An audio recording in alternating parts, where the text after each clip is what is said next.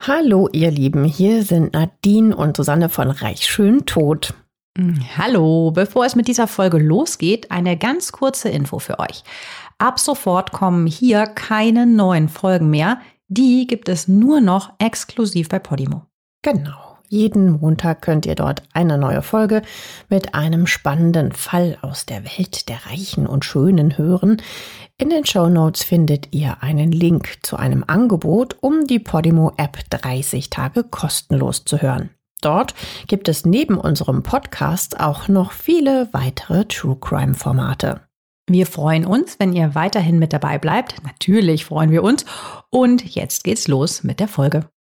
Hallo meine Lieben, heute haben wir für euch einen Fall, der nicht besser zu reich, schön, tot passen könnte.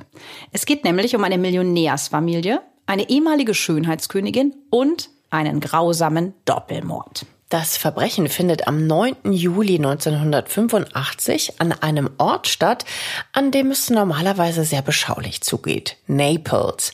Das liegt an der Westküste Floridas. Hier leben so viele Millionäre auf die Bevölkerung hochgerechnet wie in keiner anderen Stadt in den USA. Ja, satte 12.300 Millionärshaushalte gibt es hier. Das ist wirklich eine beachtliche Zahl, wenn man bedenkt, dass hier überhaupt nur rund 320.000 Menschen in der Metropolregion leben. Etwas mehr als neun Prozent der Bevölkerung, ich habe das mal ausgerechnet, mhm. haben also siebenstellige Summen auf ihrem Konto. Wie krass. Wahnsinn, ne? Unglaublich. Es ist also nicht verwunderlich, dass sich in und um Naples so viele Reiche tummeln. Hier ist es wunderschön. Nicht umsonst heißt der Hausstrand von Naples Paradise Coast. Das Wetter ist das ganze Jahr hindurch sonnig und warm. Rund um die Stadt gibt es viele unberührte Strände. Der Ort ist allerdings auch ein beliebtes Ziel für Touristen. Ich war tatsächlich auch schon da. Einfach Ach, nur mal anzugucken, ja, ja. Es gibt für die Reichen auch jede Menge angenehme Aktivitäten, denen sie nachgehen können. Zum Beispiel können sie hier in den besten Restaurants essen. Die klappen aber früh die Bürgersteige hoch, habe ich festgestellt. Das ist nicht so viel mit draußen lange sitzen. In der örtlichen Shopping Mall gibt's Edelboutiquen wie Louis Vuitton oder Tiffany und da kann man natürlich shoppen oder eine Runde Golf spielen. Da hat man aber wiederum die Qual der Wahl. In Naples gibt es nämlich über 90 Golfplätze. Und in diesem Paradies fliegt am Vormittag des 9. Juli 1985 plötzlich ein Auto in die Luft. Zwei Menschen sterben, eine Person wird lebensgefährlich verletzt. Was es mit der Tat auf sich hat und wer dahinter steckt, erfahrt ihr heute bei Reich Schön Tot. Hi, ich bin Susanne. Und hallo, ich bin Nadine. Auch heute haben wir die Namen der Personen in diesem Fall geändert, um die Privatsphäre der Hinterbliebenen zu schützen. Das machen wir in letzter Zeit immer mal wieder.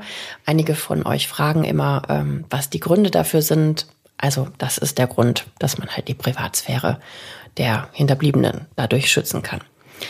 Ja, dann lass uns mal gleich mit dieser Autoexplosion beginnen. Also an diesem Morgen rauscht der 34-jährige David Parson in seinem schicken Sportwagen, das ist ein Lotus Turbo Esprit, der große Ähnlichkeit mit einem Ferrari hat, ähm, vorbei und der ist schneller als ein Porsche 911 Carrera. Und ähm, er fährt an der Villa am White Violet Drive seiner 63-jährigen Mutter Evelyn vor. Es ist noch nicht einmal 8 Uhr morgens. Also kurzer Funfact noch zu dem Lotus. Ich habe dabei sofort gedacht, als ich das gelesen habe, der Lotus, das ist doch dieses Auto, was Richard Gere fährt, als er Julia Roberts alias Pretty Woman aufgabelt auf der Straße und sie das dann fahren soll und mit der Schaltung unten nicht so zurechtkommt. Das ist dieses Auto. Oh Gott, das ist jetzt aber schon irre lange her. War es nicht ein rotes Auto? Ich weiß. Aber ein Lotus. Es war diese Marke. Ja, ja, ja, Lotus. Okay. ja, ja. Also es ist Puh, ja tatsächlich auch einer der schönsten Liebesfilme. Aber zurück zu unserem Fall. An diesem Tag will sich die Familie ein Grundstück mit einer Villa ansehen. Denn Evelyn Parson sucht ein neues Familiendomizil, obwohl ihr altes auch nicht gerade eine armselige Hütte ist. Dazu aber später mehr. Aus diesem Grund, wegen dieser Hausbesichtigung, ist auch Evelyns Tochter, die 40-jährige Karen, extra aus Boston angereist. Ja, die Idee hinter der Grundstückssuche ist nämlich, Evelyn will ein großes Anwesen erwerben, wo ihre mittlerweile geschiedene Tochter Karen mit ihren zwei Kindern, ihr Sohn David, der da mit dem Auto vorfuhr, mit seiner Frau und den drei Kids, sowie Evelyns Adoptivsohn Donald mit seiner Freundin einziehen werden. Also wie so ein Multigenerationenhaus. Jeder soll seinen eigenen Bereich bekommen. Und dafür hat sie ein Anwesen im Blick, das stolze 1600 Quadratmeter Wohnfläche hat. Also man kann sich aus dem Weg gehen und trotzdem sind alle unter einem Dach. Und die fünf Enkel hat Evelyn dann immer um sich herum. Das ist so ihre Wunschvorstellung. Ja, verständlich. Wenn man sich leisten kann, ist es ja auch ganz hübsch. Als David ankommt, liegt sein 21 Jahre alter Adoptivbruder Donald noch im Bett. Er beschließt erst einmal frühstücken zu gehen. David schnappt sich den Chevy Suburban seiner Mutter, also so ein riesiger SUV ist das ja, und fährt in den Ort, um Kaffee zu trinken und Donuts zu essen. Nach rund 70 Minuten ist er wieder da. In der Zwischenzeit ist auch Donald aufgewacht. Die Familie geht jetzt vors Haus. David wirft Donald, also dem jüngeren Adoptivbruder, den Autoschlüssel für den Chevy zu. Heute darf das 21-jährige Familienküken mal fahren. Mutter Evelyn nimmt auf dem Beifahrersitz Platz, dahinter sitzt David. Hinter dem Fahrer befindet sich Karen. Gerade als die Familie losfahren will, sagt David, dass er noch etwas in dem Haus vergessen habe. Er springt aus dem Auto und will ein Maßband holen, um im neuen Haus diverse Räume auszumessen. Karen, die auf dem Rücksitz sitzt, lässt ihre Autotür offen stehen. Es ist an diesem Vormittag unwahrscheinlich schwül und der Chevy Suburban hat keine Klimaanlage. Es ist 1985, da gibt es ja noch nicht standardmäßig Klimaanlagen. Kurz danach ertönt eine ohrenbetäubende Explosion. Eine riesige schwarze Rauchwolke bildet sich über dem Haus, die kilometerweit zu sehen ist. In über 20 Metern Entfernung liegen überall Trümmer. Es ist ein Schlachtfeld. Die 63-jährige Evelyn und der 21-jährige Donald sind sofort tot. Karen überlebt wie durch ein Wunder. Die offene Seitentür hat den Druck von ihr genommen und ihr so das Leben gerettet. Sie ist aber schwer verletzt und hat schlimmste Verbrennungen. Das Haus am White Violet Drive liegt nicht weit entfernt vom dritten Loch eines Golfclubs. Und an diesem Morgen sind vier Golfer auf dem Green unterwegs bei Loch 3. Und diese Golfer eilen sofort zum Ort der Explosion. Als sie an der Auffahrt ankommen, sehen sie den Chevy Suburban in Flammen stehen. Sie rennen sofort hin. Durch die Wucht der Explosion wurden die drei Opfer aus dem Auto geschleudert. Die Golfer sehen die leblosen Körper von Evelyn und Donald auf der Einfahrt liegen.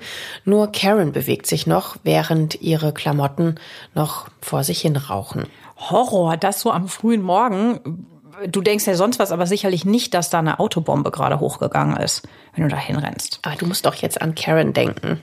Ihre Klamotten kokeln noch. Was ja, und das du? ist wie, wie, das verbrennt auf der Haut. Horror. Das ist das Schlimmste, ne? Sagt mhm. man ja. Das ist auch einer der schlimmsten Tode.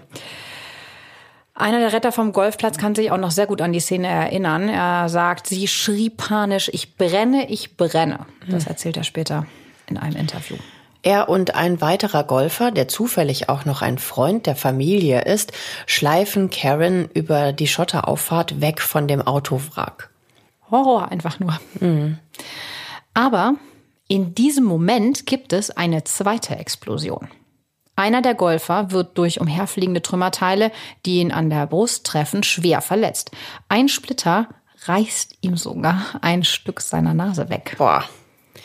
Später erinnert sich Karen an den Moment der ersten Explosion. Sie sagt, ich war plötzlich von diesem orangefarbenen Ding umgeben. Ich wurde zurück in den Sitz gedrückt. Ich dachte, ich würde einen Stromschlag bekommen. Dieses orangefarbene Ding war überall um mich herum. Es war einfach böse. David, der nach der ersten Explosion sofort aus dem Haus rennt, steht total unter Schock, als die Golfer aufs Grundstück kommen. Er sitzt scheinbar teilnahmslos auf den Stufen der Veranda und blickt ins Leere. Sein Oberkörper wippt mal so hin und her, wie in Trance. Es ist so eine völlig surreale Szene.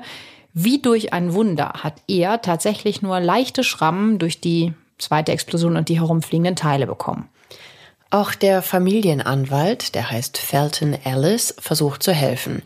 Er hatte die Nacht in dem Haus verbracht, um heute Dinge für Evelyn Parson zu regeln. Er ist ein guter Freund der Familie.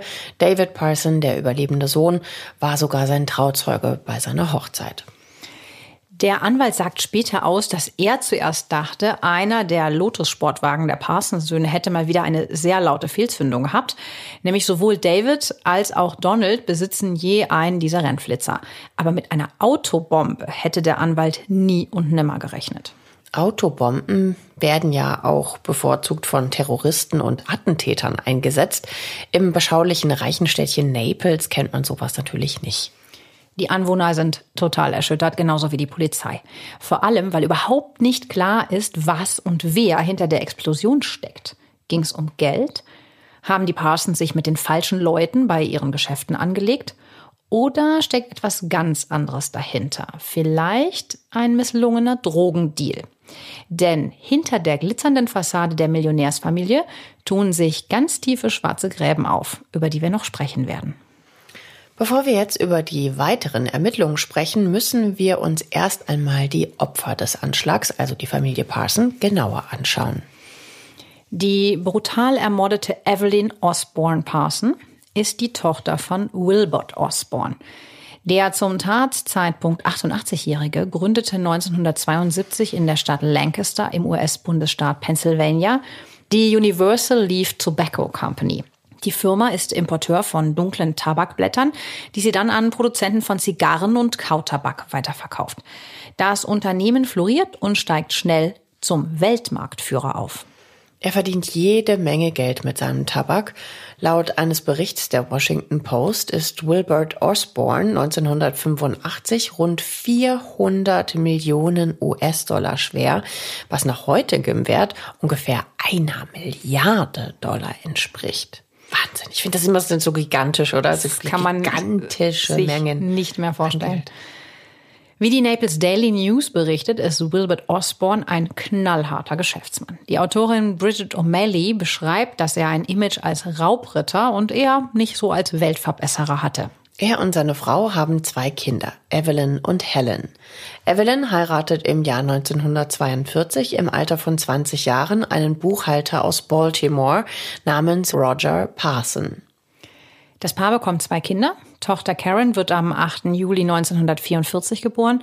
Sohn David kommt sieben Jahre später am 26. Juli 1951 zur Welt. Im Jahr 1964 adoptieren sie noch Donald. Die Familie lebt zunächst in Baltimore. Ende der 50er Jahre bekommt dann Firmengründer Wilbert Osborne gesundheitliche Probleme, die im Laufe der Jahre immer schlimmer werden. Ab dem Jahr 1967 darf Evelyns Mann Roger Parson die Firma seines Schwiegervaters leiten. Und das mit Erfolg. Unter seiner Leitung gründet diese sowieso schon total erfolgreiche Firma noch weitere Tochterunternehmen. Für den Erfolg des Unternehmens arbeitet Roger Parson hart. Als Ausgleich lässt er sich allerdings auch gut gehen. Er kauft für sich und seine Familie Häuser in Lancaster an der Küste von New Jersey und in einem Skigebiet in der Nähe von Montreal in Kanada. Auch bei der Einrichtung wird nicht gespart. In dem Familienstammsitz in Lancaster gibt es nicht nur die sprichwörtlichen goldenen Wasserhähne, auch die Türklinken sind vergoldet. Die Möbel sind edel und teuer. Es stehen viele äh, so große Elfenbeinstatuen herum und natürlich gibt's auch einen riesigen Pool. Wie gesagt, die Parsons führen ein unbeschwertes Leben im Luxus. Ja, bis im Jahre 1980 Roger schnell und unerwartet stirbt. Der Leiter der weltgrößten Zigarren-Tabakfirma hat Lungenkrebs. Seine Frau Evelyn erbt 10 Millionen Dollar und ein paar der kleineren Tochterunternehmen, die Roger gegründet hat. Vielleicht fragt ihr euch jetzt, warum Evelyn nur, in Anführungszeichen, 10 Millionen Dollar erbt. Universal Leaf Tobacco ist ja viel mehr wert. Aber die Firma gehört immer noch ihrem Vater Wilbert, der lebt nämlich nach wie vor. Aber auch mit 10 Millionen Dollar kann man dreimal am Tag warm essen. Haha. Knapp, aber es geht. Nach heutigem Wert wären das übrigens rund 35 Millionen Dollar. Dazu kommen noch Firmen und die Immobilien. Also extrem reich ist sie natürlich dennoch. Nach dem Tod ihres Ehemanns hält Evelyn nichts mehr in Lancaster, obwohl dort ja mehrere Firmen ihr Eigentum sind und ihre mittlerweile erwachsenen Kinder David und Karen auch hier leben. Die Erinnerung an ihren geliebten Roger sind vermutlich zu schmerzhaft. Sie verkauft das Haus in Lancaster noch im selben Jahr für 475.000 Dollar. Sie und ihr damals 16-jähriger Adoptivsohn Donald ziehen nach Florida. In Port Royal an der südlichen Stadtgrenze von Naples kauft sie ein Haus am Galleon Drive. Von hier sind es nur wenige Meter bis zum Strand. Der Galleon Drive liegt auf einer schmalen Landzunge. Rechts und links der Straße liegen prächtige Villen. Wer hier lebt, hat definitiv richtig viel Geld. Auch Sohn David folgt seiner Mutter bald dorthin. Er will einen Neuanfang. Ein Jahr zuvor wurde er von seiner Frau Sandra geschieden. Seine frisch gebackene zweite Ehefrau nennen wir Katie. Mit ihr zieht er in ein Haus in der Nähe seiner Mutter. Trotz der sensationellen Lage am Galleon Drive zieht Evelyn bald wieder um in die Villa, vor der der Anschlag geschieht. Im anfangs erwähnten White Violet Drive. Der Grund ist simpel. Ihr ist ihr altes Haus zu klein.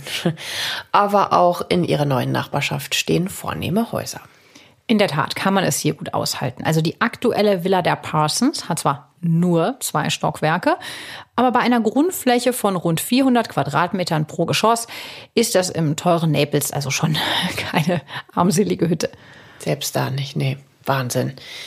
Bilder von der Inneneinrichtung gibt's leider nicht, aber auch von außen kann man bestens erkennen, dass hier sehr wohlhabende Leute wohnen müssen. Hinter dem gepflegten Anwesen, auf dem hohe Palmen stehen, ist ein riesiger Garten, der aber nur aus Rasen besteht. Am Ende des Gartens ist ein großer Weiher, der zum Golfplatz gehört. Links des Weihers geht es direkt auf den Golfplatz. In unseren Show Notes findet ihr eine Luftaufnahme des Anwesens. Ja, hier lebt Evelyn Parson ein ruhiges und entspanntes Leben. Sie genießt die Ruhe, das warme Klima und ihre Familie. Denn im Jahr 1983 schenkt ihr David, ihr Sohn, zwei Enkelkinder, Zwillinge. Ein Jahr später folgt eine weitere Enkeltochter. Evelyn hat zwar schon zwei Enkel von ihrer Tochter Karen, das hatten wir am Anfang ja erwähnt, aber sie lebt, also die lebt zu dem Zeitpunkt in Boston und besucht die Oma nur selten. Evelyn geht dann in ihrer Rolle als Großmutter voll auf und so oft es geht, sieht sie die Kleinen. Evelyn ist immer perfekt gestylt und trägt teure Designerklamotten, aber das ist in Naples nichts Außergewöhnliches. Sonst führt sie eher ein zurückgezogenes Leben. Feinde hat sie auf jeden Fall nicht. Sie ist ein freundlicher Mensch und im Freundeskreis beliebt. Die Polizei steht vor einem Rätsel. Wer könnte ein Interesse daran haben, dass die Millionärswitwe ermordet wird? Und da kommen die ersten Überlegungen ins Spiel. Vielleicht galt ja auch der Anschlag gar nicht ihr. Immerhin stirbt ja auch ihr Adoptivsohn Donald bei der Explosion. Karen springt dem Tod schwer verletzt, also buchstäblich in letzter Sekunde von der Schippe, sonst wäre auch sie tot. Und auch Evelyns Sohn David überlebt das Bombenattentat ja eigentlich nur durch einen Zufall. Und das bringt uns zurück zu den Ermittlungen. Als erstes nehmen sich Sprengstoffspezialisten das Autowrack des Chevy Suburban vor, in dem die beiden Bomben ja detoniert sind. Die Überreste der zwei Bomben belegen, dass es sich um Rohrbomben gehandelt hat. Die verzinkten Rohre hatten einen Durchmesser von 10 Zentimetern und einer Länge von rund 30 Zentimetern. Da passt also jede Menge Sprengstoff rein. Als Auslösevorrichtung diente ein Fernzünder. Eine Bombe war in der Konsole des Chevy Suburban zwischen den Vordersitzen versteckt. Die andere, die als zweite losging, wurde unter dem linken hinteren Sitz deponiert. Genau darüber saß Karen. Wäre sie nicht bei der ersten Explosion aus dem Auto geschleudert worden, Sie hätte die zweite Detonation mit Sicherheit nicht überlebt. Welcher Sprengstoff verwendet wurde, verrät die Polizei aus ermittlungstaktischen Gründen nicht. Denn dieses exklusive Täterwissen kann den Täter später überführen. Der Tatablauf ist also schnell rekonstruiert. Aber auf die wichtigsten Fragen, wer hat wann, aus welchem Grund die Bombe in dem Auto deponiert, haben die Ermittler keine Antwort. Die Polizei nimmt daher die Familie genauer unter die Lupe. Vielleicht hatte eins der Kinder berufliche oder private Feinde? Bei dem Routinecheck kommt so einiges ans Licht, mit dem niemand gerechnet hat. Wilbert Osborne und Roger Parson waren wirtschaftlich sehr erfolgreich. Evelyn schafft es, trotz der teuren Häuser, ihr Geld einigermaßen zusammenzuhalten. Doch auf ihre Kinder trifft das leider überhaupt nicht zu. Die sind nämlich Weltmeister im Geldverbrennen. Fangen wir mal an mit Adoptivsohn Donald, der am 25. Dezember 1963 zur Welt kommt und direkt nach der Geburt zur Adoption freigegeben wird. Der 21-Jährige ist ein gut aussehender Junge. Ein Dienstmädchen sagt gegenüber der Washington Post, dass Donald der Augapfel seiner Mutter war. Rund um die Adoption kommen später noch spannende Details ans Licht, die wir euch an gegebener Stelle weiter verraten werden. Willst du damit sagen, merkt euch das mal? Mhm, vielleicht. Donald ist ein aufstrebender Tennisprofi. Er trainiert seit Jahren fast täglich, tritt bei Turnieren an und reist um die halbe Welt. Wobei die Tenniskarriere wohl eher der Wunsch von Evelyn ist als sein eigener. Donald ist nämlich kein Trainingsweltmeister, sondern ein absolutes Firebeast. Er verbringt seine Nächte am liebsten in Clubs und liegt bis mittags im Bett. Ja, er ist auch sonst kein Kind von Traurigkeit. Apropos Bett. Seit drei Jahren muss er sich nämlich mit einer Vaterschaftsklage rumschlagen.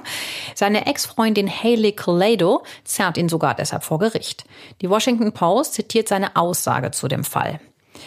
Meine Mutter, also Evelyn, die sich nicht von den Kräften der Sexualität blenden ließ, erkannte sehr schnell den wahren Charakter von Haley Colado und war sehr dagegen, dass ich sie sah. Meine Beziehung zu Haley war immer sehr turbulent. So jemanden hatte ich noch nie zuvor kennengelernt. Ich nehme an, ich habe ein starkes sexuelles Verlangen und Haleys üppige Figur plus ihr riesiges sexuelles Wissen hat mich von Anfang an überwältigt. Meine Güte. ja. Was für eine Aussage. Das ist meine Aussage im mhm. Zuge einer Vaterschaftsklage. Ich konnte nichts machen. Sie war einfach so kurvig. Ja. Eine biochemische Sensation. So, ein bisschen muss ich bei der Aussage natürlich schmunzeln, denn bei seinem Tod war übrigens immer noch nicht klar, ob Haleys Kind jetzt tatsächlich von ihm ist oder nicht. Ja, also Donald lässt es gerne krachen. Wie die Washington Post nämlich weiter berichtet, ist Donald süchtig nach Lachgas. Früher wurde Lachgas häufig als Narkosemittel eingesetzt, zum Beispiel beim Zahnarzt. Man kennt das manchmal auch in so älteren Filmen noch. Heute kommt es kaum noch zum Einsatz, weil die Dosierung nämlich ziemlich schwierig ist. Und wenn man zu viel nimmt, kann es zu schweren Hirnschädigungen kommen. Ja, die Gefahren sind Donald allerdings total egal. Er inhaliert das Gas angeblich täglich. Jeden Monat lässt er sich wohl mehrere Kanister oder Flaschen von diesem Zeug liefern. Und ein Hehl hat er aus seiner Sucht seiner Mutter gegenüber auch nicht gemacht. Die Rechnungen für diese Lachgaskanister werden direkt an Evelyn geschickt und von ihr auch bezahlt. Ja, das stelle ich mir auch irgendwie schwierig vor, oder? Also du investierst jede Menge Kohle in die Tenniskarriere deines Sohnes und der dröhnt sich eigentlich täglich mit so einem gefährlichen Narkosemittel weg. Ja, deshalb gibt es auch regelmäßig Streit. Aber nicht zwischen Evelyn und Donald. Karen ist stinksauer auf ihren Adoptivbruder und auch darüber, dass ihre Mutter ihm das durchgehen lässt. Doch Donald ist nicht nur high vom Lachgas. Seine aktuelle Freundin Heather Bennett, mit der er in der Villa seiner Mutter lebt, verrät der Polizei, jeden Tag vor dem Training rauchte er Marihuana. Und dann geht er bekifft auf den Platz. Okay, es wundert mich jetzt auch irgendwie nicht, dass er nicht so der richtig überragende äh, Tennisspieler geworden ist. Die Freundin berichtet außerdem davon, dass er gelegentlich Kokain nahm. Dankbar ist er seiner Mutter für alles, was sie für ihn getan hat und in ihn investiert hat, nur bedingt. Immer wieder streiten die beiden, was man sich ja nach diesen Details hm, gut vorstellen kann. Im Jahr 1983 kommt es zu einem heftigen Streit zwischen Mutter und Sohn. Sein Hund Buck ein kräftiger Hütehund mit fast 40 Kilo von der Rasse Bouvier de Flandre hat Hunger. Donald chillt aber vom Lachgas völlig benebelt auf seinem Bett und hat keine Lust, sich um seinen Hund zu kümmern. Evelyn lässt den nassen Hund dann rein, also der macht da Theater vor der Tür. Draußen regnet es gerade in Strömen und der Hund versaut die edlen weißen Teppiche. Mhm. Evelyn regt sich furchtbar über die Sauerei auf. Donald kommt dann angestürmt, packt seine Mutter und schüttelt sie durch, meldet die Washington Post. Er schreit dann auch, es mag dein Haus sein, aber es ist mein Hund. Wenn ich ihm den Befehl gebe, wird dich Buck in Stücke reißen. Mhm, okay. Ein liebender Sohn. Ja, vor allen Dingen auch die Mutter zu schütteln, ist halt schon. Ja, geht gar nicht. Das ist also alles andere als freundlich, kann man vorsichtig sagen. Wie die Washington Post weiter berichtet, ist Evelyn auch total schockiert über das Verhalten ihres Sohnes und ruft sogar die Polizei. Die nimmt ihn fest und führt ihn sogar mit Handschellen aus dem Haus. Anschließend muss er acht Tage in einer Psychiatrie verbringen. Gelernt haben die beiden offensichtlich nichts aus der Aktion. Alles bleibt nämlich beim Alten. Sie schiebt ihm nach wie vor Geld rüber, er benebelt sich mit Lachgas und dann streiten sie wieder. Donalds äh, Freundin Heather Bennett berichtet von einer anderen Auseinandersetzung. Sie sagt, Evelyn hat sich wieder mal wahnsinnig über Donald aufgeregt und wollte ihn rausschmeißen. Sie nahm all seine Klamotten und warf sie vor die Tür, seine ganzen 500 Dollar Anzüge. Donald ging einfach an ihr vorbei und fing an, ihre Kleider auf den Rasen zu werfen. Er warf sie nicht alle weg, weil das hätte eine Woche gedauert. Das klingt, ja, nach einem gut gefüllten Kleiderschrank, würde ich mal sagen. Auf alle Fälle lässt sie nach den beiden Vorfällen genau ihre Ausgaben aufschlüsseln, die für Donald fällig werden. Und da kommt so einiges zusammen. Ihr Sohn kostet sie rund 10.000 Dollar. Nach heutigem Wert sind das knapp 30.000 Dollar pro Monat. Ja, kein Wunder, Donalds Lebensstil ist teuer. Er fährt einen 50.000 Dollar Lotus, wie wir ja wissen, dazu noch einen Van. Er hat außerdem ein Schnellboot. Und nach einem Megastreit hatte sie ihm schon mal eine Wohnung eingerichtet, obwohl er die meiste Zeit dann trotzdem bei ihr, also seiner Mutter, wohnte. Dazu seine Tennisstunden, seine Klamotten und seine Kreditkartenabrechnungen. Laut der Aufstellung, die der Washington Post vorliegt, hat sie insgesamt in den letzten Jahren exakt 263.856 Dollar 30 in ihren Adoptivsohn investiert. Eine Wahnsinnssumme. Doch das bringt die Ermittler keinen Millimeter näher ans Motiv. Selbst wenn sie vorgehabt hätte, Donald den Geldhahn zuzudrehen, wofür es keinerlei Anhaltspunkte gibt, dann hätte er wohl nur seine Mutter umgebracht und nicht noch auch sich selbst mit in die Luft gesprengt. Ein möglicher Ermittlungsansatz ist, dass Donald in irgendwelche Drogengeschäfte verwickelt war. Vielleicht ging ein Deal schief oder er konnte seine Schulden bei einem Dealer nicht bezahlen. Das ist so eine der Vermutungen, die die Polizei jetzt in Hinblick auf Donald als mögliches Hauptopfer hat. Doch dieser Ansatz bringt leider nichts. Das Lachgas bezahlt ja sowieso seine Mutter und wegen ein bisschen Gas wird niemand in die Luft gesprengt. Laut Washington Post guckst er zudem ja nur gelegentlich. Die paar Lines, die er zieht, zahlt er aus der Portokasse, wenn man so sagen will. Auch wenn Donald gern mal in den Nachtclubs abfeiert, Feinde hat er keine. Er mag, so kann man zumindest die Quellen deuten, ein Taugenichts sein, der nichts aus seinem Leben macht und lieber high in der Ecke liegt, aber es gibt keinen Anhaltspunkt, dass ihn jemand ermorden möchte. Gut, dann schauen wir uns mal Tochter Karen an. Die ist von dem schrecklichen Unfall schwer gezeichnet, hat schlimme Brandnarben auch in ihrem Gesicht. Das ist für sie natürlich der absolute Horror, vor allem weil sie sich sehr viel aus ihrem Aussehen macht. In jungen Jahren ist sie nämlich wunderschön. Bei einer Wahl zur Miss Florida belegte sie den zweiten Platz. Das ist aber nur die eine Seite der Medaille. Denn wie Donald hält auch sie nicht viel von Arbeit. Auch sie lässt sich von ihrer Mutter aushalten. Die Washington Post berichtet, dass sie sich insgesamt knapp 120.000 Dollar von ihrer Mutter geliehen hat. Später heiratet sie einen Wasserskifahrer, mit dem sie zwei Söhne hat. Doch die Ehe scheitert nach wenigen Jahren. Hatten wir ja erwähnt. Karen ist ab da alleinerziehende Mutter, die häufig umzieht. Aber jetzt kommt der Knaller. Als Karen im Krankenhaus zu dem Attentat befragt wird, enthüllt sie ein streng gehütetes Familiengeheimnis. Wie die Online-Plattform Oxygen berichtet, war Donald in Wirklichkeit nämlich nicht ihr Adoptivbruder, sondern ihr eigener Sohn. Als 19-Jähriger wurde sie nämlich schwanger von einem Kurzzeitfreund. Daher beschloss sie gemeinsam mit ihrer Mutter, dass die Donald adoptiert, um abschätziges Gerede in den feinen Kreisen zu vermeiden. Also das ist schon der Hammer. Denn so war Donald in Wirklichkeit ja dann der Enkel von Evelyn und der Neffe von David. Das erklärt vielleicht auch, warum Evelyn so nachsichtig mit Donald war, weil bei den Enkeln ist man vielleicht ein bisschen weniger streng als bei den eigenen Kindern. Das war unser bestgehütetes Geheimnis, sagt Helen, Evelyns Schwester, gegenüber der Los Angeles Times, als sie dann raus ist.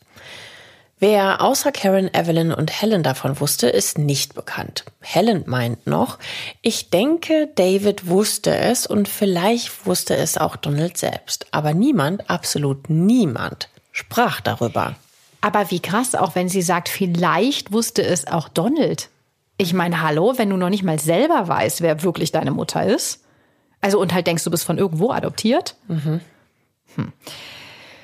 Gut, das ist eigentlich nochmal so einmal mehr der Beleg dafür, dass es auch oder gerade in so superreichen Familien nicht immer nach Plan läuft. Also wir haben eine Schönheitskönigin, die Teenie Mom wird. Der uneheliche Sohn wird dann von der Oma adoptiert. Weder Tochter noch Enkel haben Lust zu arbeiten. Stattdessen lassen sie sich von der Mutter bzw. Oma aushalten. So hat sich Evelyn ihre Familie vermutlich nicht vorgestellt. Wahrscheinlich nicht, nee. Was Familienpatriarch Wilbert Osborne zu all dem sagt, ist nicht bekannt. Genauso wenig, ob er wusste, dass Donald in Wirklichkeit der leibliche Sohn von Karen, also sein Urenkel war. Auch wenn die Parsons sicherlich keine Bilderbuchfamilie sind. Ein Grund, sie ins Jenseits zu befördern, gibt's so auf der Hand liegend nach wie vor nicht. Schauen wir uns jetzt mal Sohn David an. Der hat es als Kind nicht leicht. Er entspricht nicht, wie seine Schwester Vize Miss Florida, also Karen, den klassischen Schönheitsidealen, sondern er wird fies in der Schule gemobbt. In seiner Freizeit begeistert er sich für Elektronik. Er kann Fernseher reparieren, baut sogar eigene Fernbedienungen. Seine Freunde beschreiben ihn als super Kumpel, auf den man sich immer zu 100 Prozent verlassen kann. Und immerhin versucht er, etwas aus seinem Leben zu machen. Nach seinem Schulabschluss studiert er auf dem Franklin und Marshall College in Lancaster Betriebswirtschaft.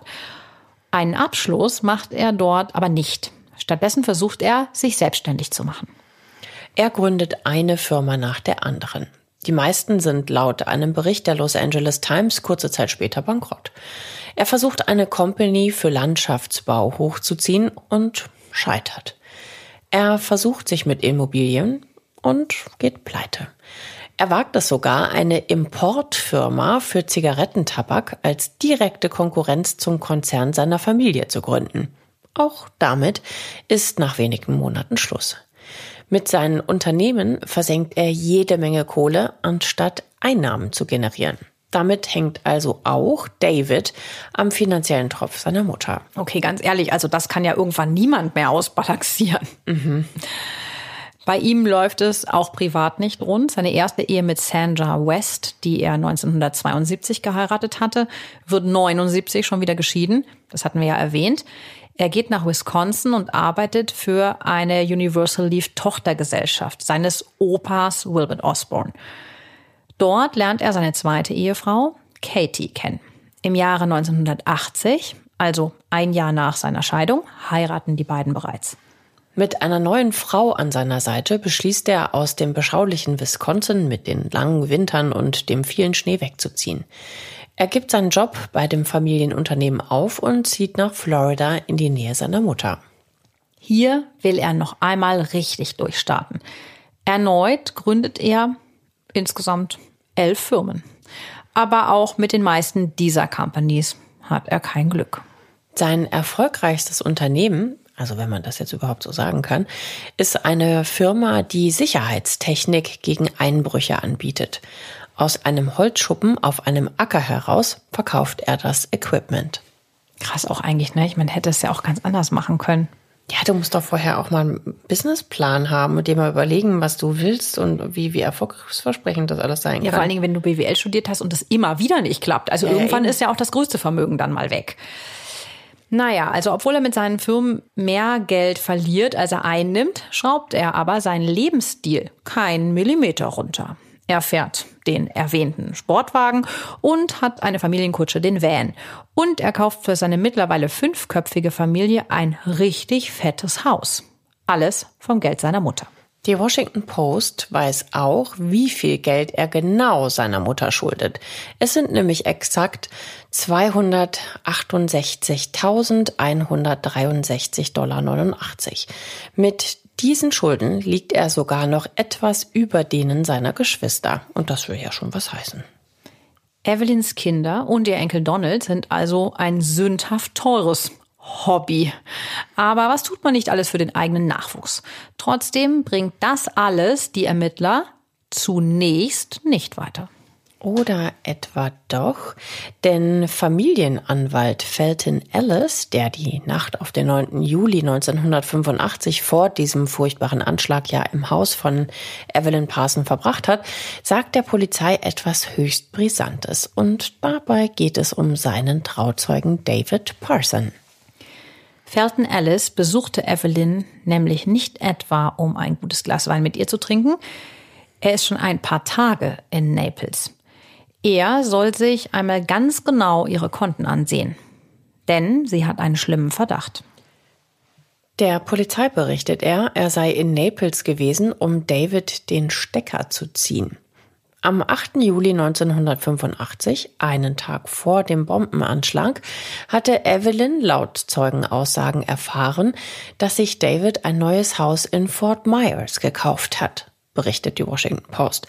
Aber sie kannte dessen Größe noch nicht.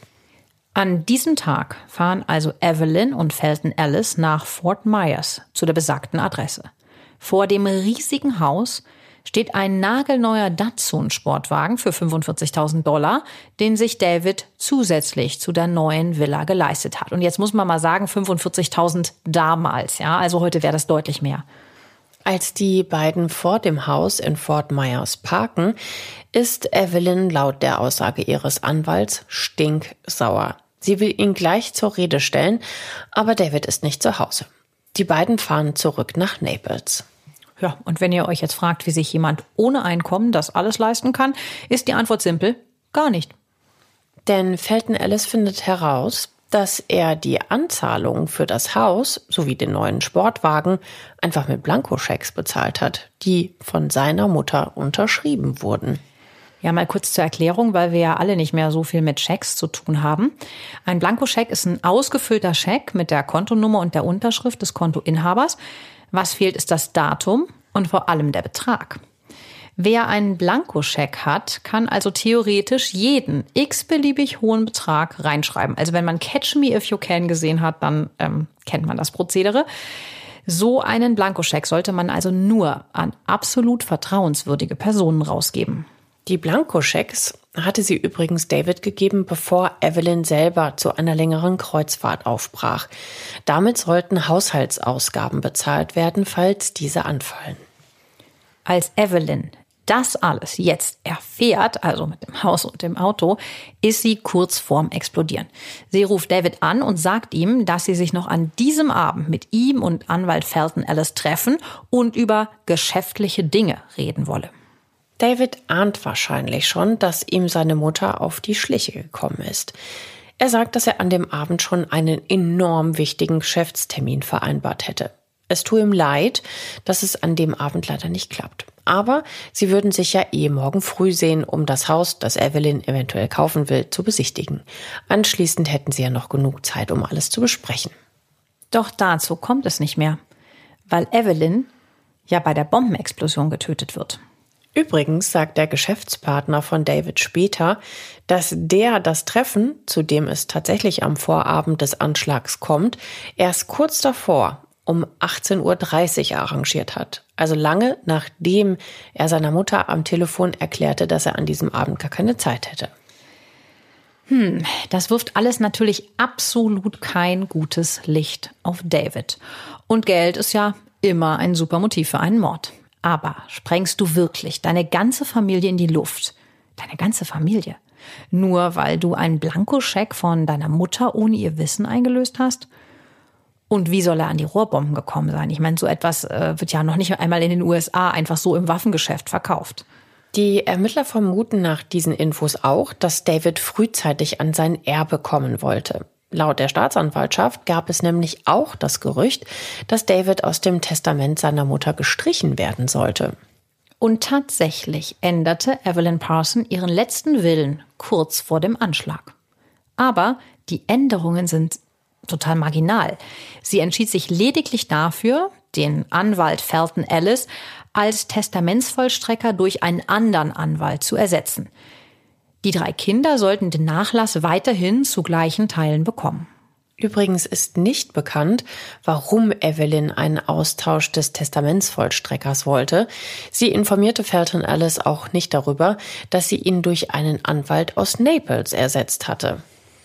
Naja, also für David wäre es schon äußerst lukrativ, wenn er jetzt mal angenommen alles alleine erben würde. Es geht immerhin um 10 Millionen Dollar plus die Hälfte des Vermögens seines Opas. Schließlich wird bei dem Bombenanschlag, ja, wie gesagt, fast seine gesamte Familie ausgelöscht. Nur Karen überlebt mit wahnsinnig viel Glück. Er plante also Alleinerbe zu werden. So jetzt mal die Theorie der Ermittler. Aber Beweise haben sie für diese Vermutung nicht.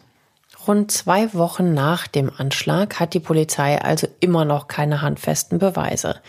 Die sterblichen Überreste von Evelyn und Donald Parson werden nach Lancaster gebracht. Bei der Beerdigung auf dem Woodward Hill Cemetery sitzt Familienoberhaupt Wilbert Osborne in der ersten Reihe.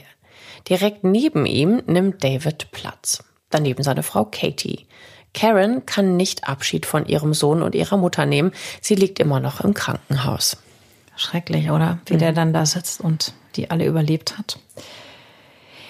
David weint bei der Beerdigung bitterlich. Nach der Trauerfeier nimmt er laut der Los Angeles Times dann auch seinen Großvater Wilbert zur Seite und sagt, Bobs, so dessen Spitzname, kann ich etwas Geld haben?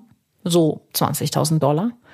Wilbert Osborne schreibt ihm einen Scheck über die Summe aus. Ja, das verwundert mich nicht. David hat ja seinen goldenen Dukatenesel, also seine Mutter, verloren und Wilbert Osborne ist stinkreich. Wenn du 400 Millionen auf der hohen Kante hast, dann kratzen dich 20.000 Dollar herzlich wenig. Die Ermittler befragen noch einmal Karen, der es inzwischen wieder besser geht. Sie liegt nicht mehr im Krankenhaus, muss sich aber einem quälend langen Prozess der rekonstruktiven Medizin stellen. Immer wieder wird sie in den nächsten Monaten operiert. Sie sagt, ich wusste, dass meine Mutter Angst vor Donald hatte. Meine Mutter und ich wiederum standen uns sehr, sehr nah und wir hatten niemanden außer uns beiden, weil Donald seinen eigenen Weg ging und David nichts mehr mit meiner Mutter zu tun hatte. Ja, also Donald wiederum jetzt der Jüngere, ne? Also der mhm. eigentliche Sohn von. Der ja auch tot ist. Ja. Also klingt wirklich traurig. Aber diese Aussage würde halt auch eher für Donald sprechen als Täter und ist jetzt nichts gegen David. Und Donald ist tot. Mittlerweile sind sechs Wochen seit der Tat vergangen und die Ermittler waren sehr fleißig. Wie ein Puzzle setzen sie Stück für Stück zusammen. Sie finden tatsächlich heraus, wo die Rohre gekauft wurden, in denen die beiden Bomben steckten. Sie wurden für 36,08 Dollar in einem Laden für Klempnerbedarf erworben. Dort wurden auch vier Rohrenden für insgesamt 28,05 Dollar gekauft, mit denen die Rohrbomben verschlossen wurden. Spannend für die Ermittler sind vor allem die Quittungen über den Kauf. Kurz nochmal zur Einordnung. Im Jahr 1985 gibt es noch keine Scannerkassen, so wie heute. Damals wurden, zumindest in diesem Laden, die Kaufbelege tatsächlich noch per Hand ausgefüllt und diese Belege müssen vom Shop für die Steuer aufbewahrt werden. Die Kaufbelege werden jetzt natürlich genauestens untersucht. Auf ihnen werden Handabdrücke gefunden. Der Käufer muss sich also auf den Quittungen abgestützt haben. Die Polizei holt sich eine Vergleichsprobe von David, der sie ihnen auch freiwillig gibt. Sie vermutet ja, dass er seine Familie umbringen wollte, um alles zu erben. Und diese Vergleichsprobe ist ein absoluter Volltreffer. Der Handabdruck auf der Quittung gehört wirklich zu David. Wahnsinn. Es ist aber auch nur ein Indiz, dass David vergleichbare Rohre gekauft hat, die beim Bau der Rohrbomben verwendet wurden. Zudem sagt seine Sekretärin aus, dass David zu dem Zeitpunkt im Büro war und es nicht verlassen habe, als die Rohre gekauft wurden. Und woher soll er auch den Sprengstoff gehabt haben? Auch dazu haben die Ermittler eine Theorie. David soll den Sprengstoff nämlich selber hergestellt haben. Denn er ist seit seiner Jugend ein großer Fan von Explosionen. Der Miami Herald berichtet von der Aussage des Hausmeisters, der auf Evelyn Parsons Anwesen in Pennsylvania arbeitete. Der erinnert sich, dass er eines Tages im Jahr 1982 von seiner Leiter aus David sah, wie er drei Kupferrohre in den Händen hielt, aus denen Drähte herausragten. Wenige Augenblicke später gab es eine laute Explosion. Der Hausmeister stieg von seiner Leiter und ging zu den Tennisplätzen, wo er David fand, der etwas in der Hand hielt, das wie eine Fernbedienung aussah. Er sagt, also der Hausmeister, David habe gelacht. Der Herald meldet weiter, dass es unter einigen von Davids Jugendfreunden in Lancaster allgemein bekannt war, dass er gerne Bomben baute. Ein Kumpel erinnert sich, dass er Batterien, Drähte und Kabel in einem Schrank in der Schule fand und sich dachte, oh, das ist Steve Parsons Zeug. Ich denke, dass das Bomben sind. Also ich bin jetzt kein Experte, aber ich glaube nicht, dass man aus Batterien Bomben bauen kann. Hm, da braucht es wahrscheinlich noch etwas mehr. Hm, aber die wichtigsten Zutaten bekommt man in den USA bestimmt in jedem Waffenladen. Die gekauften Rohre und die Aussage des Hausmeisters und seines Kumpels sind für den Staatsanwalt die fehlenden Puzzleteile. Er ist davon überzeugt, dass David seine Familie umbringen wollte. Das Motiv ist die Erbschaft. David braucht ja permanent Geld und verdiente ja so gut wie nichts mit seinem Laden auf dem Acker. Mhm. Ein weiteres Puzzleteil ist der Fernzünder, mit der die Bomben zum Explodieren gebracht werden. Das ist ein Teil, das auch bei Alarmanlagen zum Einsatz kommt und genau solch ein Equipment verkauft David in seiner Mini-Firma. Die Staatsanwaltschaft geht jetzt von folgendem Tathergang aus. David baut die Bomben und wartet auf einen günstigen Moment, um seine ganze Familie in die Luft zu sprengen. Er wählt den Tag der Hausbesichtigung. Er fährt extra sehr früh, wir hatten ja gesagt, es war noch vor acht, zu Haus seiner Mutter Evelyn und nimmt dann den Chevy Suburban, um nochmal loszufahren zum Kaffee trinken. In Wirklichkeit versteckte er die Bomben in dieser Zeit im Auto. Er sagt noch, dass er beim Frühstücken zufällig einen Bekannten getroffen und deshalb so lange gebraucht habe, bis er wieder am Haus seiner Mutter ankam. Es waren ja 70 Minuten. Nur kann er sich blöderweise an den Namen dieses Bekannten nicht mehr erinnern. Zurück am Haus besteht er dann darauf, dass auch Donald zur Besichtigung mitkommt, der darauf eigentlich überhaupt keine Lust hat. Er sagt zudem jedem, wo er im Auto sitzen soll.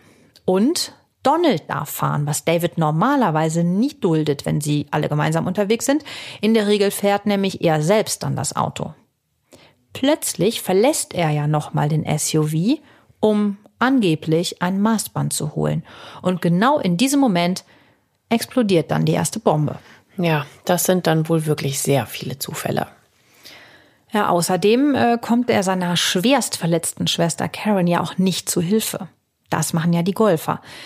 Er, nochmal zur Erinnerung, sitzt teilnahmslos auf der Treppe der Veranda, wie unter Schock. Aber vielleicht war das auch gespielt. Für die Staatsanwaltschaft reichen die Beweise aus. 45 Tage nach der Explosion wird David am 22. August 1985 verhaftet.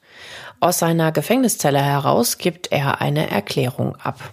Ich bestreite die Vorwürfe entschieden und kategorisch. Sein Anwalt sagt, dass er vor Gericht zeigen wird, dass jedes der Parson-Kinder die Bombe hätte platzieren können. Sie wollten alle das Geld das ist natürlich eine krasse Aussage für den Anwalt des Hauptverdächtigen. Immerhin sind die anderen im Gegensatz zu seinem Klienten verletzt oder tot. David beantragt, dass er bis zum Urteil gegen Kaution auf freien Fuß freigelassen wird. Das ist allerdings inakzeptabel für Familienoberhaupt Wilbert Osborne. Er schreibt laut Washington Post dem Richter einen Brief. Darin steht, jeder, der in der Lage ist, seine Mutter für Geld zu ermorden, ist in der Lage, seinen Großvater aus dem gleichen Grund zu ermorden. Der Richter lehnt daraufhin das Kautionsgesuch ab. Und auch das ist krass. Sein Opa hat sein Urteil anscheinend schon gefällt. Ja, ich meine, wenn du mit sowas an die Presse gehst, dass du Angst um dein eigenes Leben hast von deinem äh, Enkel, also pff, Ziemlich genau ein Jahr nach dem Bombenattentat beginnt am 14. Juli 86 der Prozess gegen David Parson. Die Anklage lautet auf zweifachen Mord und einen Mordversuch. Ein entscheidender Punkt bei dem Prozess ist das Motiv, sprich das Geld. Vor Gericht stellt sich heraus, dass Geld für die Parsons bzw. Osborns von großer Bedeutung war. Sandra West, Davids erste Frau, gibt an, Geld war ziemlich wichtig für die Parsons. Wenn es Streit gab, konnte man darauf wetten, dass es um Geld ging. Ein Anwalt aus Lancaster, der früher mit David Poker spielte, ergänzt, es war wie Zuckerbrot und Peitsche bei den Parsons. Sie kontrollierten das Leben ihrer Kinder, indem sie das Geld verteilten. Sogar Wilbert Osborne, den der Prozess sehr belastet, meldet sich zu Wort. Er sagt, die Liebe zum Geld ist die Wurzel allen Übels, genau wie es in der Heiligen Schrift steht. Ich fürchte, die Lehre aus allem, was passiert ist, ist, dass Geld vielleicht mehr ein Fluch ist als alles andere auf der Welt. Und er ist ja dieser erfolgreiche Geschäftsmann gewesen, ne? der ja nicht gerade als Herzensmensch galt. Also ja. Hm. Bevor der Prozess so richtig losgeht, muss der Richter aber erst einmal über etwas anderes entscheiden. David hat ja keinen Cent und kann daher auch seinen Anwalt nicht bezahlen. Der Richter entscheidet daher, dass er 244.974 Dollar 39 aus dem Nachlass erhält. Das ist äußerst ungewöhnlich. Normalerweise bekommen Mörder ja gar keinen Cent aus dem Erbe ihrer Opfer. Sie sind ja, gelten als erbunwürdig. Weil es aber noch kein Urteil gibt, also er ja nicht als Mörder in irgendeiner Form überführt ist und er ansonsten ohne Anwalt dastehen würde, drückt der Richter wohl ein Auge zu. Aus Gründen der Fairness bekommt dann Karen die gleiche Summe ausbezahlt. Okay, ich find's krass. Das kannst du doch nicht machen. Da musst du doch, musst du doch sagen, okay, dann kriegt er einen Pflichtverteidiger. Ich verstehe es auch überhaupt nicht. So hatten wir das auch noch nie. Nee. Aber ja, es war hier so. Na gut. Zu Prozessbeginn sieht David schlecht aus. Er wirkt ungepflegt, hat mehrere Kilo verloren, er sitzt apathisch auf der Anklagebank und starrt einfach nur ins Leere. Ja, man kann es verstehen. Den Prozess muss er auch allein durchstehen, denn immerhin droht ihm möglicherweise die Todesstrafe. Seine zweite Frau Katie ist kein einziges Mal im Gerichtssaal. Sie befindet sich nicht einmal mehr in Florida. Angeblich soll sie mit ihren drei Kindern nach Wisconsin zurückgekehrt sein. Dafür ist aber seine von Narben entstellte Schwester Karen als Zeugin anwesend. Sie schildert die bekannten Vorkommnisse von der Explosion und sie enthüllt spannende Details zu den Finanzen der Familie. Sie sagt, meine Mutter hatte panische Angst, dass sie pleite geht. Sie war extrem wütend, als sie Davids neues Haus in Fort Myers sah Sie sagte, dass der Garten so groß war, dass dagegen ein Tennisplatz klein aussieht. Sie befürchtete, dass sie nicht mehr genug Geld hätte, um sich ihr neues Haus leisten zu können. Da kommt ja auch noch dazu, sie wollte doch eigentlich, dass da auch alle unter einem Dach wohnen. Wenn er sich jetzt da ein eigenes neues Haus kauft, dann geht ja dieser Plan von ihr auch nicht auf. Na, zumindest ist David dann halt nicht mehr dabei, die anderen ja, ja schon. Ja, und damit die Enkel, die ihr auch so wichtig waren. Hm. Stimmt.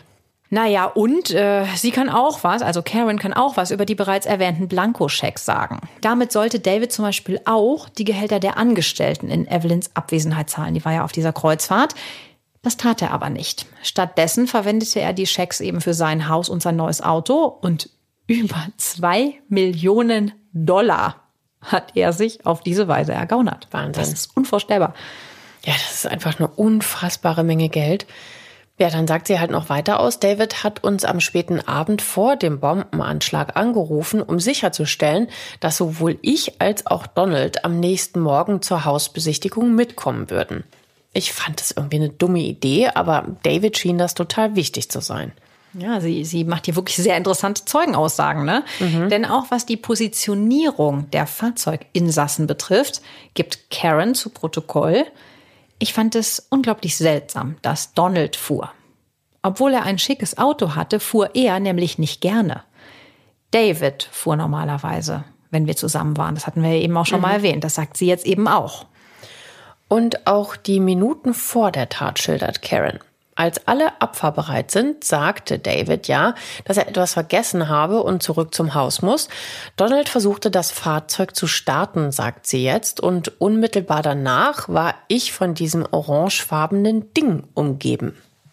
Und weiter, ich konnte nicht verstehen, warum David nicht kam, um mir zu helfen. Er saß nur da. Plötzlich öffneten sich seine Augen und seine Kinnlade fiel runter als er wahrscheinlich gerafft hat, dass sie noch lebt. Auch Familienanwalt Alice wird in den Zeugenstand gerufen. Er sagt, dass Davids Buchhaltung eine einzige Katastrophe war. Er benutzte sein Firmenkonto überwiegend für private Ausgaben. Und mit den Schecks seiner Mutter füllte er dann die Konten wieder auf. Er beendet seine Aussage mit folgendem Satz. Ich sagte zu Evelyn Parson, Sie müssen aufhören, eine Bank für Ihre Kinder zu sein. Davids Anwalt versucht zu retten, was überhaupt noch zu retten ist. Er beantragt, dass der Hausmeister aus Pennsylvania nicht aussagen darf. Der hatte ja gesagt, dass er gesehen hat, wie David eine selbstgebaute Rohrbombe gezündet hat. Also der Anwalt von David jetzt natürlich, ne? Nicht der Familienanwalt. Und diesem Antrag wird stattgegeben. Der Richter entscheidet, dass der Hausmeister nicht als Zeuge auftreten darf. Also wieso erklärt er nicht, aber Richter müssen ihre Entscheidung da auch nicht unbedingt erläutern. Dafür bestätigt ein ehemaliger Mitarbeiter von David, dass der ihm gegenüber gesagt haben soll, er hätte als Kind gerne Bomben gebaut, was wir auch schon von anderen gehört haben. Mhm.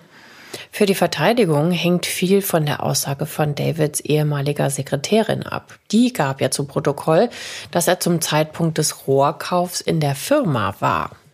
Aber die Staatsanwaltschaft nimmt die Sekretärin regelrecht auseinander. Sie hält ihr vor, bei früheren Aussagen widersprüchliche Angaben gemacht zu haben. Und damit ist ihre Glaubwürdigkeit dahin. Als letzten Strohhalm lässt Davids Anwalt ein paar Knackis auffahren. Die sollen bestätigen, dass in Wirklichkeit Donald das Ziel des Anschlags war, weil irgendwelche Drogengeschäfte schiefgelaufen seien. Evelyn und Karen hatten eben das Pech, im gleichen Auto zu sitzen. Ja, aber das ist völlig unglaubwürdig. Denn woher hätte ein möglicher Attentäter wissen können, dass ausgerechnet an diesem Tag Donald in dem SUV sitzen würde? David selbst sagt in dem Prozess übrigens auf Anraten seines Anwalts nicht aus. Das ist natürlich sein gutes Recht. In Florida ist es allerdings üblich, dass ein bis dahin unbescholtener Angeklagter in einem Mordprozess auch aussagt. Wenn er das nicht tut, wirkt das auf die Geschworenen negativ. Dann fällen die Geschworenen ihr Urteil. Und das lautet schuldig. David wird wegen zweifachen Mordes versuchten Mordes und schwerer Brandstiftung verurteilt. Allerdings können sich die Geschworenen nicht dazu durchringen, die Todesstrafe zu verhängen. Da steht es unentschieden. Der Richter verurteilt David Parson daher am 2. September 1986 zu lebenslanger Haft. Erst nach 50 Jahren kann er einen Antrag auf Entlassung stellen. Das erlebt David Parson aber nicht mehr. Er stirbt am 3. Juli 2015 mit 63 Jahren im Taylor Correctional Institute in Perry, Florida. Ein Mitgefangener sticht ihm nämlich mit einem selbstgebauten Messer in den Kopf. Der Täter versuchte wohl 1000 Dollar von David zu erpressen und als David dann nicht zahlte, stach der zu. Trotzdem wird dieser Täter freigesprochen. Bis zu seinem Tod leugnet David übrigens, die Tat begangen zu haben. Ob er also wirklich der Täter war, werden wir abschließend wohl nie erfahren. Übrigens sind nach dem Prozess von den 10 Millionen Dollar, die ja das Erbe waren, nur noch 1,2 Millionen Dollar übrig. Das bestätigt der Nachlassverwalter. Der Rest ging durch Steuern, Auszahlungen und Anwaltskosten drauf. Ja, das ist ja nicht mehr so viel. Aber Immerhin natürlich noch eine ganze Stange Geld.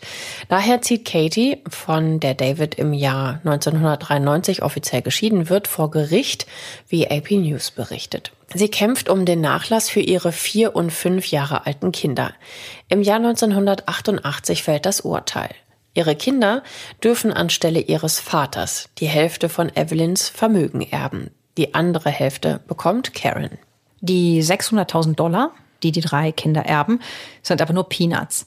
Katie geht es vermutlich um richtig viel Kohle. Denn zwei Jahre später stirbt im Jahr 1990 Familienoberhaupt Wilbert Osborne, dessen Vermögen ja auf 400 Millionen Dollar geschätzt wird.